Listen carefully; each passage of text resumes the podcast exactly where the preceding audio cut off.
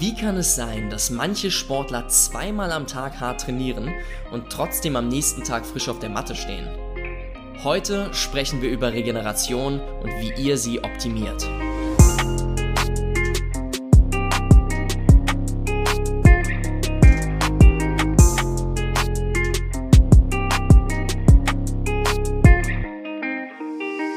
Und damit herzlich willkommen zu einer neuen Folge von Training ohne Limit. Mein Name ist Silvan Schlegel und ich sitze hier zusammen mit dem wunderbaren Hendrik Senf. Silvan, ich grüße dich. Freue mich, dass wir wieder zusammen da sitzen und ich hoffe, dir geht's gut. Ja, Mann. Ich würde gerne heute mit einer Startfrage beginnen und zwar, welche Person hat dich im vergangenen Jahr oder sagen wir mal in diesem Jahr 2020 Mhm. nachhaltig inspiriert Boah. Sau schwer. und warum?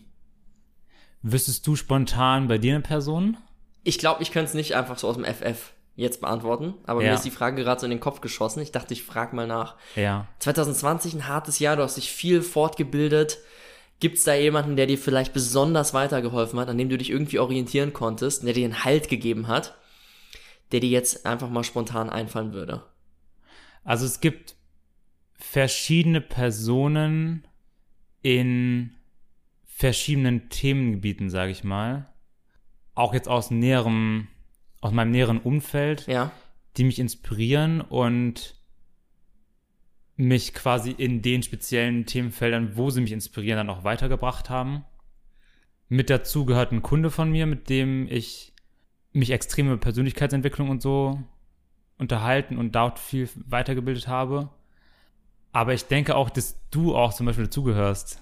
das freut mich. Im Das Sinne, freut mich sehr. also im Sinne von, ja, was wir mit diesem ganzen Projekt hier gestartet haben, dass wie wir das uns gegenseitig immer auch präsentieren, dieses Projekt, Mhm. ähm, mich das extrem inspiriert. Und dein, deine Gedanken wieder dazu, mich wiederum inspirieren, auch über meinen Tellerrand hinaus zu blicken und äh, mir Ziele zu setzen, die einfach sehr, sehr weit in die Zukunft hinausdenken.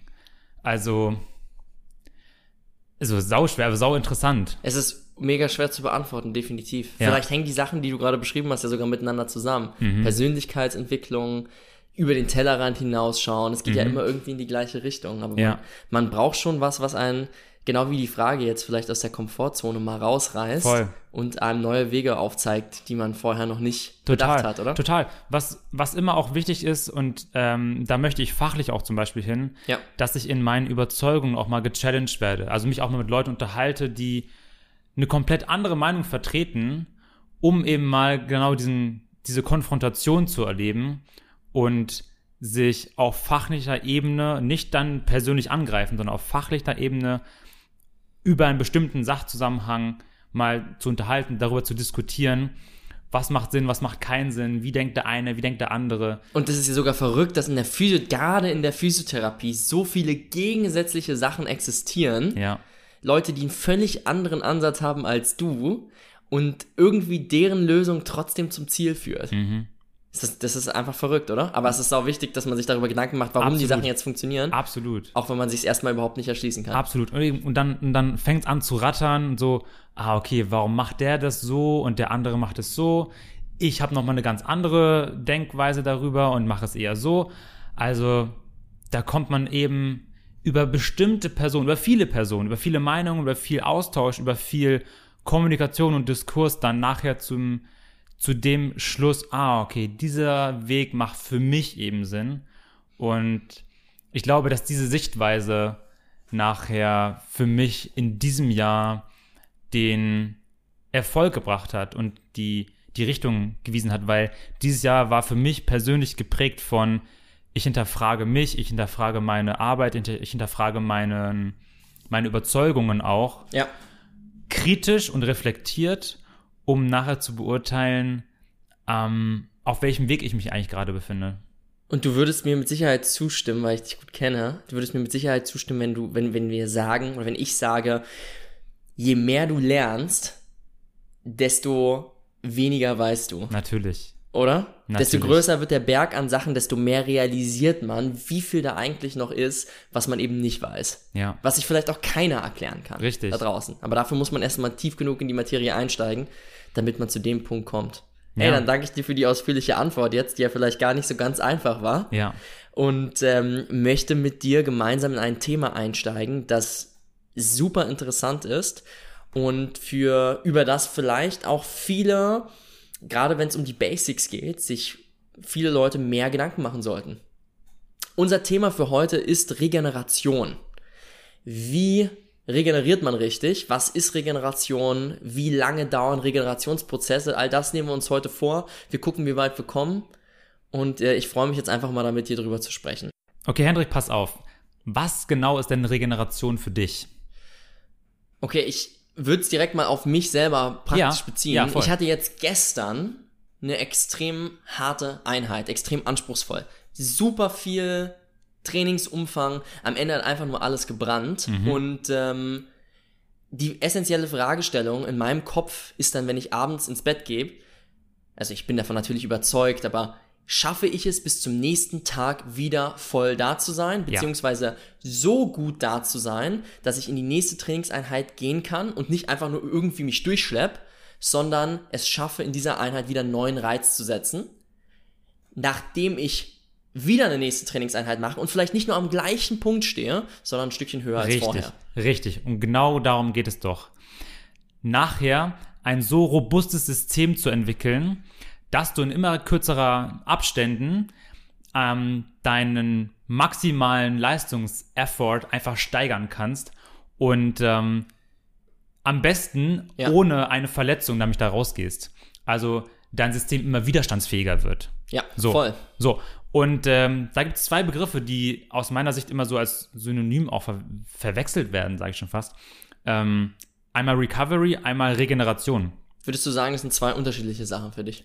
Für mich schon, weil, pass auf, wir haben nach dem Training eine Ermüdung, einen Ermüdungszustand und wir wollen wieder hin zu einem erholten Zustand. Also von Ermüdung zur Erholung. Erholung ist für mich Recovery. Also wenn ich bereits die Regeneration abgeschlossen habe, weil nämlich die Regeneration für mich genau in der Mitte liegt. Also nach der Ermüdung kommt die Regeneration und die führt mich dann nachher zur Recovery, ja, zum, zur Erholung. Im Englischen ist es eben ein Begriff dafür. Und ähm, das ist dann schwer, das im, im, im Deutschen so auseinander zu, zu klabüstern. Aber wenn wir jetzt über Regeneration sprechen, müssen wir uns eben über diese drei Zeitpunkte bewusst sein, meiner Meinung nach. Mhm. Okay, Ja. also einfach nur so eine Be Begriffsfindung Ja. sozusagen, die das Ganze Genau. unterscheidet. Genau. Aber im Grunde genommen mit der Zielstellung, Reizsetzung, Erholungsphase hin zur Ja. Erholung Ja. und bei dem Punkt X an der Erholung, da wollen wir im Bestfall sogar noch über dem Ausgangsniveau stehen. Richtig. Wie machen wir das? Wie machen wir das, Henrik? Was sind so die, die Basics? Was muss jeder machen, der sich mit Regeneration auseinandersetzt? Ähm, wenn wir uns einfach nur die Basics angucken, dann haben wir natürlich, oder was heißt natürlich, aber wir haben unsere drei großen Eckpfeiler, weil wir können uns über Recovery und Regenerationstools ohne Ende unterhalten. Da gibt es x verschiedene Sorten. Ja. Ähm, wenn wir kein Geld ausgeben wollen und wir wollen die absoluten Basics machen, dann orientieren wir uns am Schlaf, wir orientieren uns an der Ernährung, wir orientieren uns an unserem Trinkverhalten, was Richtig. ja irgendwo in die Ernährung mit reinfließt. Richtig. Und was in den Schlafsektor mit reinkommt irgendwo, ist das Stressmanagement. Mhm. Aber was ich immer schwierig finde an der Stelle tatsächlich, ist, dass das die Antwort ist, die niemand hören will, weil jeder sagt ja, ja, schlafen tue ich, essen tue ich, trinken tue ich auch. Ja, klar, Stress hat jeder irgendwie. Was kann ich noch machen? Ähm, was kann ich noch machen? Und selbst wenn man jetzt Leute aufmerksam macht auf die Basics, dann ist ja mal wirklich eine, eine sinnvolle Frage, Silvan, was können wir denn bei den Basics überhaupt verändern? Was sind denn Zahlen oder Vorgaben, die man jemandem geben könnte, die er jetzt als Richtlinie nutzen kann? Ja. Für den Schlaf ja. zum Beispiel. Ja. Schlafen, wir fangen wir beim Schlafen nochmal an. Ähm, es ist ja immer so eine Zielstellung zum Beispiel, zwischen acht und neun Stunden zu schlafen. Ja? Um nachher eine gute Erholung Die Frage ist, brauchen wir die wirklich? Und, Und- wer braucht die? Und wer braucht die? Ja, wenn wir jetzt vom Top-Level-Athleten ausgehen, da macht sowas mit Sicherheit Sinn. Ähm, schaffst du acht Stunden jeden Tag? Ehrlicherweise nicht. Mhm. Es gibt zu viel in meinem Leben, was es noch zu handeln gibt. Ja. Und äh, ich orientiere mich an diesen acht Stunden. Ich würde sagen, realistischer Case ist meistens, dass ich acht Stunden im Bett liege. Mhm. Aber jeder weiß, man legt sich nicht ins Bett, dreht sich rechts um und schläft ein. Ja. Das gibt es. Aber die durchschnittliche Einschlafdauer liegt so ungefähr bei 16 Minuten. Von Mensch zu Mensch unterschiedlich, ne? Das heißt, wir verbringen, ich verbringe wahrscheinlich eine halbe Stunde wach im Bett irgendwo. Mhm. Und äh, ja, die Restzeit schlafe ich dann. Ja, du, das Problem habe ich auch. Bei dir ist Ähm, wahrscheinlich geringer sogar, oder? Ja, teilweise schlafe ich da auch immer nur sechs Stunden, weil ich es einfach zeitlich nicht anders schaffe.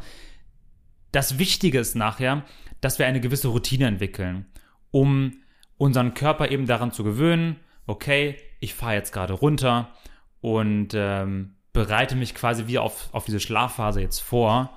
Ähm, was man da nutzt, äh, ich zum Beispiel lese ganz gerne noch, bevor ich einschlafe, sprich ähm, einfach nur Roman, irgendwas, wo ich nicht so viel drüber nachdenken muss, was mich nicht so viel fordert, sondern einfach nur lesen, lesen, lesen. Ich merke mit jeder Seite, ich werde ein bisschen müder und dann nach einem Kapitel mache ich die Augen zu und schlafe durch.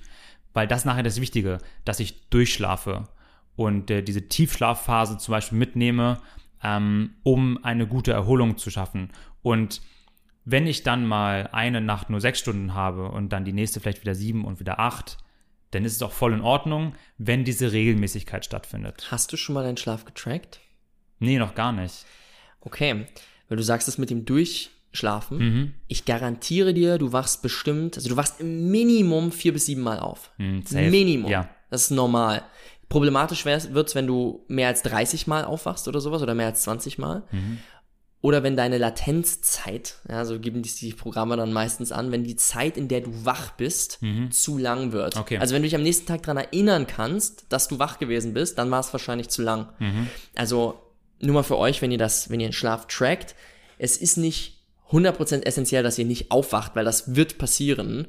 Wichtig ist, dass ihr nicht lang genug wach bleibt. Das bezeichnen wir dann schon als Durchschlafen. Okay. Und um die Schlafqualität natürlich möglichst hoch zu halten, wird nämlich das wichtig, was Silvan sagt, dieser Rhythmus. Der ist noch wichtiger als die Schlafdauer. Denn nur wenn wir den Rhythmus haben und wie du vielleicht eine Routine, du hast nämlich eine Leseroutine, dann erlauben wir unserem Schlafhormon Melatonin richtig produziert zu werden und anschließend in eine Schlafphase zu gehen, die sowohl Rapid Eye Movement Phasen, also in denen wir träumen zu haben, als auch Tiefschlafphasen, in denen wir vielleicht physisch sehr anspruchsvolle Regeneration ja, dann Ja. vollziehen können Ja. und am nächsten Tag relativ frisch aufwachen. Ja. Und dann können auch schon sechseinhalb Stunden reichen, vielleicht nicht für einen Profisportler. Ähm, was beim Schlafen vielleicht noch ganz, ganz wichtig ist, äh, weil da gibt es verschiedene Meinungen auch jetzt äh, in dieser ganzen Physio-Welt. Äh, man sollte nur auf dem Rücken schlafen und nicht auf der Seite, weil dann wird die Wirbelsäule krumm. Äh, Leute, das Sag mal was dazu, ja. ja, Leute, das ist äh, totaler Blödsinn, weil man dreht sich pro Stunde mindestens zweimal um. Also ihr werdet eure Haltung im Schlaf immer verändern. Äh, also wer jetzt sagt, okay, er schläft jetzt nur auf dem Rücken, weil sonst fliegen einem die Bandscheiben raus. Also einfach vergessen. Der Körper wird sich immer durchrotieren, um wieder eine Position zu finden, in der er sich erholen kann. Und äh, ja, Ja. dann braucht man nicht auf irgendeine Haltung achten, ähm, in der man einschläft. Okay, verstehe. Vom Schlafen, nächstes Basic, äh, Trinken vielleicht. Äh, Trinken ist enorm wichtig, um den Stoffwechsel aktiv zu halten. Ähm, in einer Situation, wo wir dehydriert sind, kann unser System nicht gut arbeiten. Ähm, und ein ganz guter Faktor dafür ist äh, tatsächlich die Farbe des Urins. Äh, ist es vielleicht nicht so ein appetitliches Thema, aber wir können darüber, wie klar oder wie, wie äh, farbhaftig, Gelblich. gelblich, ähm, der, der Urin ist, gut entscheiden, in welchem äh, hydrierten Status wir uns befinden. Ähm, und da sollten wir alle mal darauf achten, dass der Urin über den Tag hinweg relativ klar ist, fast durchsichtig. Ein, einer der Punkte, warum natürlich Trinken auch besonders wichtig ist, ist der Elektrolythaushalt. Mhm. Ähm, und da muss man vorsichtig sein im, bei sehr, sehr heißen Temperaturen, Ja. denn da kann der, der, also das ist ein sehr, sehr guter Indikator, wie jetzt die Farbe des Urins Mhm. ist. Aber das heißt nicht nur, weil der klar ist, dass ihr gut hydriert seid. Das muss einem ganz bewusst sein. Denn zum Beispiel, wenn es im Sommer extrem heiß ist, ihr schwitzt super viel, ihr schwitzt super viel Salze aus und ähm, habt dadurch natürlich einen Elektrolytverlust, weil Sodium ist ja, ne? Ja. Einer unserer, ähm, oder Natrium ist ja einer unserer äh, Elektrolyten.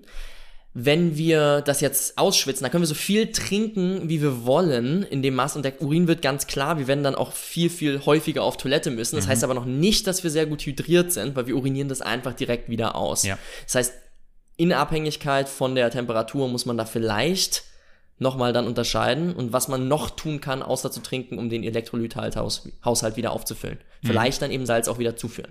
Ja, zusätzlich. Genau. Ähm, was uns fast schon zur, zur Ernährung bringt. Was uns eigentlich schon zum nächsten Punkt bringt, der Ernährung, dass wir die Basics hier einmal kurz abfrühstücken. Ja. Ähm, worum geht es denn essentiell nach dem Training? Welche ja, Nährstoffe müssen wir wieder auffüllen, Hendrik? Mhm. Im Grunde genommen die beiden wichtigsten, die wir wieder auffüllen müssen, äh, in den meisten Fällen, nicht in allen, in den meisten Fällen äh, Eiweiß und Kohlenhydrate, mhm. aus unterschiedlichen Gründen aber, und das ist auch nicht bei jedem Sport gleich. Denn ähm, natürlich Eiweiß im, im, im Krafttrainingsbereich weil wir, wir wollen anabolen Zustand hervorrufen, wir wollen ja. äh, Struktur, also wir wollen Eiweiße, Struktureiweiße wieder aufbauen, äh, in, in Richtung einer des Anabolismus, dass wir Muskeln aufbauen, ja. Äh, aber genauso brauchen wir bei Ausdauerbelastung Eiweiße, weil auch da ähm, wir Struktureiweiße aufbauen müssen, denn, denn wir, wir müssen zum Beispiel Mitochondrien äh, reparieren und mm, und neu aufbauen und solche Sachen. Also sowohl in der in, im Ausdauerbereich als auch im Kraftsportbereich brauchen wir Eiweiß. In vielen Fällen, in, in, in, wenn die Trainingssituation uns viel, viel Kohlenhydrate kostet, weil unsere Glykogenspeicher geleert werden, dann müssen wir dementsprechend auch wieder viele Kohlenhydrate nach, ja. äh, einführen. Das ist auch häufig im Krafttraining und im Ausdauerbereich so, aber es ist eben immer davon abhängig, was wir machen und mhm. wie viel wir davon machen. Richtig. Fette sind dann eher relevant, aber wir haben ja ein riesiges Reservoir, aber gerade für Langzeitausdauersportler, die mhm. wirklich lange Distanzen fahren und sehr ja. viel in der Fettverbrennung sind, ist es natürlich auch da wichtig, Fette nachzuführen. Äh, für alle anderen eher für äh, ja, Hormonregulation oder um bestimmte äh, äh, Vitamine aufzunehmen. Also ist es nicht so essentiell für den Regenerationsprozess, wie es Kohlenhydrate und Eiweiße sind. Ja, ja. Also vielleicht um diese drei Basics nochmal kurz zusammenzufassen, prägnant, worauf müssen wir achten? Nach dem Training in einem Zustand der Ermüdung ähm, auf Kohlenhydrat- und Proteinspeicher äh, oder die eben zuzuführen, Kohlenhydrate, Proteine, ähm, dass unsere Trinkverhalten stimmt, dass wir also Flüssigkeit wieder auffüllen und dass wir dann nachher eben eine gute Schlafroutine entwickeln, um effektiv den Ermüdungszustand zu kompensieren im Zustand der Regeneration, um nachher dann wieder an den Punkt zu kommen, dass wir erholt sind und in die nächste Einheit starten können. Um vielleicht auch da mal konkrete Zahlen zu nennen, ja. wenn wir jetzt die, die Glykogenspeicher mal komplett leer machen mhm. und äh, nachträglich mit so einer Mischkost uns ernähren würden. Also wir sind mhm. jetzt ein Ausdauersportler, der hochintensiv trainiert hat über einen längeren Zeitraum und die Kohlenhydratspeicher komplett leer gemacht hat in mhm. der Muskulatur. Ähm, der würde vielleicht zur Regeneration 46 bis 48 Stunden brauchen. Und äh, wenn wir jetzt eine Mischkosten normale zuführen würden, einfach Kohlenhydrate, Eiweiße, Fette gemischt, mhm. versus bei einer gezielt 80-prozentigen Kohlenhydrataufnahme nach diesem Training oder sagen wir 60, 60 bis 80 Prozent irgendwo in dem Bereich, dann kann er durchaus die Regenerationszeit bis zur kompletten Wiederauffüllung des Glykogenaufbaus auf äh, 24 Stunden reduzieren. Das ist die Hälfte. Das ist schon Wahnsinn. Ja? ja. Wir können zwar nicht mit absoluten Zahlen immer arbeiten, weil das ja völlig individuell ist, Klar. aber nur um das mal vom Verhältnis her ja. einem bewusst zu machen. Also diese Kohlenhydratenaufnahme nach intensiven Ausdauerbelastung absolut essentiell. Ja. Was dann auch wichtig wird, ist nachher das Alter. Also wir können zwei Athleten haben, die, ähm, ich sag mal, ein sehr gleiches Leistungsniveau haben. Der eine ist 23, der nächste ist 35. Und der, der 35 ist, der wird definitiv länger brauchen zwischen zwei Einheiten, um wieder zu regenerieren, als der 23-Jährige. Ist eigentlich ganz klar. Ähm, das wird dann aber wichtig, gerade wenn wir so Master Athletes oder so dann haben, ähm, was man dann nämlich auch in der, in der Trainingsplanung mit, mit äh, planen muss, dass eben zwischen den Einheiten einfach mehr Zeit sein muss, weil diese Prozesse einfach langsamer funktionieren. Das ist ein ganz normaler physiologischer Prozess des Alterns, dass wir immer mehr Zeit brauchen, um ja, im Grunde den Körper heilen zu lassen Ja. und regenerieren zu lassen. Desto wichtiger wird dann auch ein gutes Stressmanagement irgendwo, ne? Korrekt, korrekt hinten raus. Dass wir uns Ähm, nicht komplett überbelasten, weil auch Training ist ja in gewisser Art und Weise Stress. Total. Anders vielleicht als der Stress, den ihr habt durch das Aufschieben von der Universitätsarbeit, die ihr euch nicht vornehmen wollt. Äh, das ist natürlich was anderes als Training, aber Training ist auch Stress und gerade wenn wir jetzt altern und älter werden, müssen wir uns überlegen, wie viel packen wir in so einen Stresstopf rein? Ja. Wie viel Volumen und wie viel Intensität können wir da noch reinpacken, um es zu schaffen, von Einheit zu Einheit zu regenerieren? Was können wir außer den Basics noch machen? Weil jetzt Ja. wird's ja eigentlich erst interessant, oder? Ja. Ähm, wir nennen das so als, ich sag mal so, Accessories zur, also Zubringer im Grunde zur, zu den, Zu den Norm- Basics. Zu den Basics. Wenn man es eigentlich wie im Krafttraining macht. Ne? Ja, Basics, so haben, so, haben wir auch, so haben wir auch Zubringer, die wir als Regenerationsmaßnahmen nutzen können. Dazu zählen zum Beispiel solche Sachen wie ähm, Wärme und Kälte, also physikalische Reize. Ja, dass äh, zum Beispiel wir nach dem Training äh, saunieren gehen abends. Ja, oder Sachen wie Kryotherapie, also die Eiskammer, die Eistonne, ganz bekannt aus dem Fußball eigentlich, äh, jahrelang. Oder Sachen wie Massagen. Ja, wir hatten das im, in den einer letzten Folgen schon mal angesprochen, auch Auslaufen ähm, hat eben einen sehr, sehr guten Effekt darauf, die Regeneration zu starten, anzukurbeln. Ähm, aber auch eben Tools wie, ich sag mal, äh, Meditation, autogenes Training, was uns in einen Zustand führt, wo wir erholer, erholender sind oder Erholter. erho ah, erholter, danke, und unser Nervensystem in einen parasympathischen Zustand führen, also äh, den Teil vom, vom vegetativen Nervensystem, der für so Rest and Digest zuständig ist. Ähm, da ist es nachher wichtig, was hilft mir persönlich. Also wenn ich jetzt in der Form eines, eines Coaches bin, mit meinem Athleten zusammenarbeite Ja. oder auch eben Physio, ähm, dann muss ich in sehr guter Kommunikation mit meinem Athleten sein, hey, was hat dir eigentlich geholfen? Wo hattest du den größten Effekt von? Weil es sind Zubringer und da muss man eben dann nachher entscheiden, okay, welche funktionieren für dich und welche können wir vielleicht weglassen, weil nachher ist es ja so, wir haben nur ein bestimmtes Zeitkontingent, weil wir haben ja auch noch Training und vielleicht auch noch Arbeit und dies und jenes zu erledigen und ähm, müssen eben schauen, dass wir dann die Zeit effektiv nutzen.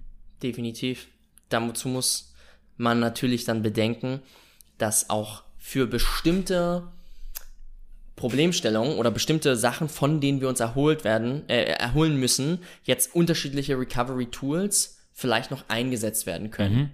Ja, sodass das Auslaufen, was wir eben schon benannt haben, auch nicht nach jeder Trainingseinheit super sinnvoll ist. Es wird nie schaden, aber nach der Krafttrainingseinheit ist es vielleicht nicht ganz so wichtig Ja. wie nach der intensiven Ausdauereinheit. Ja. Warum würde man es überhaupt nutzen? Das haben wir beim letzten Mal schon angesprochen, als wir darüber geredet haben. Ähm, durch die erhöhte Durchblutungssteigerung. Ja, den Abtransport sozusagen von irgendwelchen Stoffwechselschlacken, die jetzt da wegtransportiert werden müssen. Und wir haben eben Durchblutungssteigerung, die äh, circa, ja, wenn wir uns langsam locker durchbewegen, die sechsmal so hoch ist, äh, wie sie normalerweise wäre. Und damit immer noch deutlich höher als zum Beispiel eine lockere Massage, die man im Anschluss ans Training durchführt, was Foam Rolling oder sonst irgendwas wäre. Das heißt, die Zeit wäre mit dem Auslaufen da deutlich sinnvoller genutzt an der Stelle, aber nicht für jedes Training, das wir gemacht haben, ist das die sinnvollste Methode. Vielleicht gehen wir einfach mal auf bestimmte Sachen konkreter Ja. nochmal ein. Zum Beispiel Sauna, Wärmetherapie. Was kann uns das bringen? Ja, ähm, letztendlich ist es ja im Grunde so, dass die Durchblutung extrem angeregt wird und wir dann vor allem durch, dieses, durch diesen Wechsel von, von warm und kalt äh, den Stoffwechsel pushen. So, das kann eben dazu führen, dass eben genauso diese, diese Stoffwechselendprodukte ausgeschwemmt werden, ähm, nachher die Durchblutung eine bessere Sauerstoffversorgung des Gewebes ver verursacht und äh, darüber Heilungsprozesse besser ablaufen können. Ähm, da muss man aber auch sagen, dass dort die, die wissenschaftliche Lage sehr uneinig ist.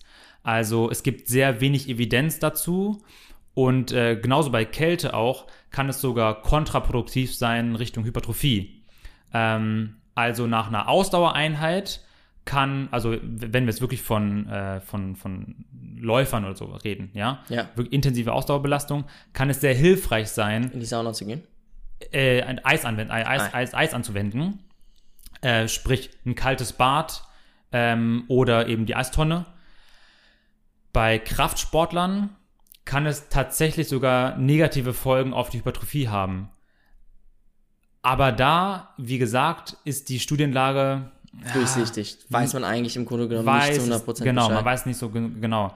Also ist nachher auch wieder der Athlet dann meiner Meinung nach die, die Schlüsselstelle. Ich muss gucken, okay, was bringt ihm was, was bringt ihm nichts Ja. und dann nachher entscheiden. Das Aber- gleiche mit, mit Kryotherapie auch. Ja. ja, also es gibt ja diese, diese drei Kammersysteme. In der letzten Kammer bin ich zwei bis drei Minuten bei minus 115 Grad oder so. Ähm, muss ja wirklich die Ohren und äh, die Hände und so bedecken, dass sie nicht wegfrieren. Ja. Ähm, auch das gibt da eine extreme Durchblutung ähm, und hat einfach nur diesen zusätzlichen Effekt. Wenn ich davor nicht gesorgt habe, dass meine, dass meine Basics stimmen, ja, dann brauche ich mir über, über Zubringer und Gadgets gar keine Gedanken machen, weil ich erstmal das Fundament, die drei Säulen, vernünftig aufbauen muss, bevor ich da drauf was platziere. Klar, aber tendenziell, wie du schon sagst, allein durch die, ja, die periphere Mehrdurchblutung sozusagen, Genau. könnte es hilfreich sein, um vielleicht einen Ticken schneller zu regenerieren. Richtig. Nur natürlich nicht im gleichen Maße, wie äh, die Basics da Effekte drauf haben. Richtig. Genauso kann natürlich die Sauna äh, dafür sorgen, dass ihr einfach euer äh, Stressniveau mal deutlich reduziert. Klar. Was ja irgendwie Meditation oder autogenes Training genauso könnte. Richtig. Nur habt ihr jetzt bei der Sauna zum Beispiel noch ähm, ja diese gesteigerte Durchblutung eben, die beim Abtransport von Schlacken und so weiter ja auch hilft. Ja. Allerdings, was man wahrscheinlich berücksichtigen sollte, ist es nicht zu nah am Wettkampf dran zu machen. Denn es kann auch negative Effekte geben, wenn ihr jetzt zum Beispiel am Tag unmittelbar vor dem Wettkampf äh, das Ganze durchführt, dass ihr dann einen negativen Übertrag auf eure Wettkampfleistung habt. Also äh, Pi, mal Daumen sagt man ein bis zwei Tage mindestens Abstand vor so einem, ja, vor der Competition. Okay. Bei, bei Einfach- Saunieren jetzt. Wenn man jetzt übers intensive Saunieren spricht, mit richtig, äh, ja, Mhm. wo man danach schon sich richtig müde fühlt und was ja sonst sehr beruhigend sein kann, aber Total. unmittelbar vom Wettkampf vielleicht nicht die beste Idee. Ja. Ne? Ja. Äh, was gibt's noch? Was, was könnte man noch für Methoden machen? Elektrotherapie zum Beispiel. Mhm. Naja, dann gibt es jetzt äh, einfach so diese, diese Gadgets, nenn ich sie mal. Also so wie die, die Massagepistole, ähm, wie so Elektropods, die man sich äh, aufkleben kann. Äh, eine Black Roll würde ich auch dazu zählen, also so dieses Foam Rolling. Ähm, das sind alles Dinge, die kurzfristig auf unser Nervensystem wirken. Das hatten wir in einer der, der letzten Folgen auch schon mal. Ähm, letztendlich sorge ich dafür, dass ich auch über die Anwendung dieser Gadgets mein Nervensystem in einen parasympathischen Zustand bringe. Also wieder in dieses Rest and Digest. Ja? Und es tut eben, was es soll. Also die Massagepistole wird kurzfristig dazu führen, dass ich die Spannung meiner Muskulatur verringere. Was heißt denn kurzfristig? Bis zu einer halben Stunde vielleicht. Okay. Also super kurzfristig. Super kurzfristig. Ja. Ja. Und ähm, das, wie gesagt, das, das kann Sinn machen, wenn ich die Zeit habe dafür. Genauso wie, wie die Elektropods. Ja. Ähm, wenn ich vorm Fernseher sitze und mir die nochmal kurz dran packe, einfach weil ich sie habe, why not? Sie werden keinen so extrem großen, ausschlaggebenden Faktor bringen. Das heißt, es sind so die letzten zwei Prozent, die man noch rauskitzelt. Und wenn man ähm, seine Zeit vorher nicht in die wirklich sinnvollen Methoden Richtig. investiert hat, dann ist es an der Stelle vielleicht völlig falsch angesetzt, das zu machen. Das heißt aber absolut nicht, dass eine Massagepistole oder Elektrotherapie gar nichts bringen muss, sondern es kann seine äh, Wirkung durchaus haben. Mhm. Ja. Es ist bloß deutlich sinnvoller, äh, die Zeit vielleicht darauf zu verwenden, äh, doch lieber dann vorzukochen, weil man weiß, am nächsten Tag kriegt man sonst wieder einen Stressrappe, Ja. ähm, als sich hinzusetzen und dann auf Krampf äh, ja mit der Elektrotherapie nochmal äh, Genau. ja, passiv durchzubewegen, in Genau. Anführungszeichen. Lass es uns so zeichnen wie eine Pyramide. Ja? Ganz unten, das, Funda Basics. das Fundament sind die Basics, also Schlafen, Trinken und Essen. In der Mitte kommen unsere Zubringer wie äh, Wärme, Kälte, äh, Massagen, Auslaufen, ähm, Kryotherapie und oben dann so die Gadgets, die man dann noch optional mit dazu nehmen kann. Ähm, kann man, muss man aber definitiv nicht. Ja. Jetzt hatte jemand eine Frage gestellt. Ja. Und zwar der Julius. Julius, liebe Grüße an dich an dieser Stelle. Und äh, Julius hat die Frage dazu gestellt, weil er immer so beeindruckt ist von äh, Profi-Crossfittern, wie die zweimal am Tag sich äh, so hart durchs Training grinden können und es trotzdem schaffen, sich davon zu erholen. Und hat im gleichen Atemzug diese Frage auch mal an uns weitergeleitet, weil es kam, glaube ich, von einem ähm, Zuschauer von ihm, Genau. ähm, dass wir die doch mal beantworten sollen in dieser Folge. Und ich glaube, es ist ein guter Zeitpunkt, um das jetzt mal wirklich Voll. anzugehen. Voll. Die allererste Frage, Julius, die wir uns an der Stelle stellen müssen, ist, trainieren Crossfitter wirklich zweimal am Tag intensiv? Und ähm, die Antwort ist darauf nicht unbedingt. Sie trainieren zweimal hart, aber hart und intensiv sind ja nochmal so zwei unterschiedliche Dinge. Sie werden garantiert nicht in jeder Session all out gehen. Das ist schon mal das allererste. Also wie machen wir das? Wir rotieren das im Grunde genommen so, dass wir Kraft- und Ausdauerelemente ja in gewisser Weise und abwechseln.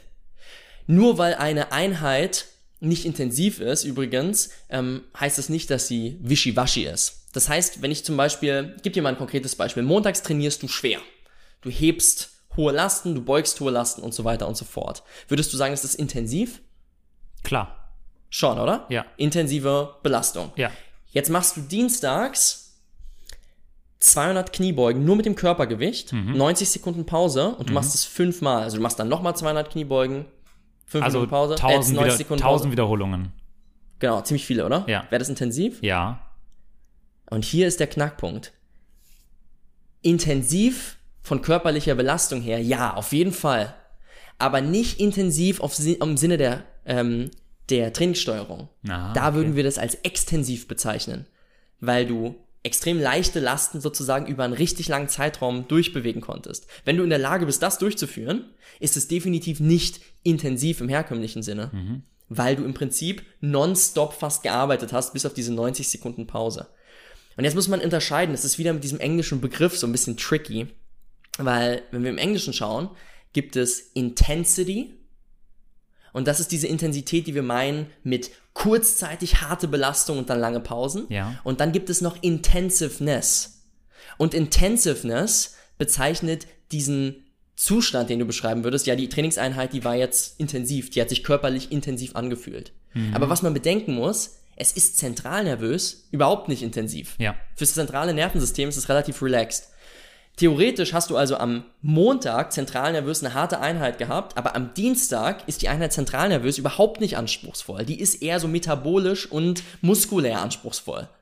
Wenn du das miteinander vermischst, verträgt sich das sehr gut. Jetzt würde jemand sagen, ja gut, wenn ich jetzt am dritten Tag wieder schwer hebe, dann bin ich ja muskulär so gehemmt durch die fetten Kniebeugen am Dienstag, ja, dass ich nicht mehr richtig schwer trainieren kann. Und ich würde sagen, ey, du hast voll recht. Das ist für dich so, aber für Matt Fraser nicht. Weil für Matt Fraser sind 1000 Kniebeugen, Air Squats, muskulär nicht anspruchsvoll genug, um die, die, die Beine muskulär komplett rauszuhauen. Er wird das wieder wegregenerieren durch seine aerobe Basis, dadurch, dass er tausende Kniebeugen in seinem Leben schon gemacht hat und so weiter und so fort. Es ist also nicht nur zentralnervös nicht besonders anspruchsvoll, es ist definitiv hart für ihn, ja, kommt ja darauf an, mit welcher Geschwindigkeit er durchgeht, aber er wird es höchstwahrscheinlich schaffen, bis zum nächsten Tag wieder komplett erholt zu sein und wäre jetzt wieder bereit für eine zentralnervöse Einheit. Wenn diese 1000 Kniebeugen dich muskulär so sehr fordern, dass du am Mittwoch fucking fett Muskelkater davon hast, dann kannst du natürlich nicht schwer beugen, weil du dadurch Klar. gehemmt bist. Dementsprechend müssten wir die Dienstags das Gesamtpensum einfach nur runterregulieren. Und wie viel ist jetzt davon abhängig, wie deine Basis ist. Ja. Okay, Hendrik, machen wir es mal konkret. Ja. Ähm, wie planen wir jetzt die Regeneration und an welche Faktoren müssen wir sie vor allem anpassen? Ja. Wir planen das so, dass wir die Energiesysteme so durchrotieren, dass wir möglichst häufig trainieren können, aber in der Lage sind, uns von jedem einzelnen Energiesystemtraining immer noch zu erholen. Weil die Faktoren der Regeneration sind ja bei jedem unterschiedlich. Ja. Und unsere Regenerationsmaßnahmen, die wir zusätzlich ergreifen, die passen wir immer an dieses spezielle Training an. Sagen wir mal, wir starten den Tag frühs mit einer intensiven Ausdauereinheit, dann haben wir vorhin schon gesagt, wäre das sinnvollste Nutzen deiner Zeit jetzt 15 bis 20 Minuten auszulaufen oder auszufahren, den Körper nochmal mit Blut durchzuspülen. Mhm.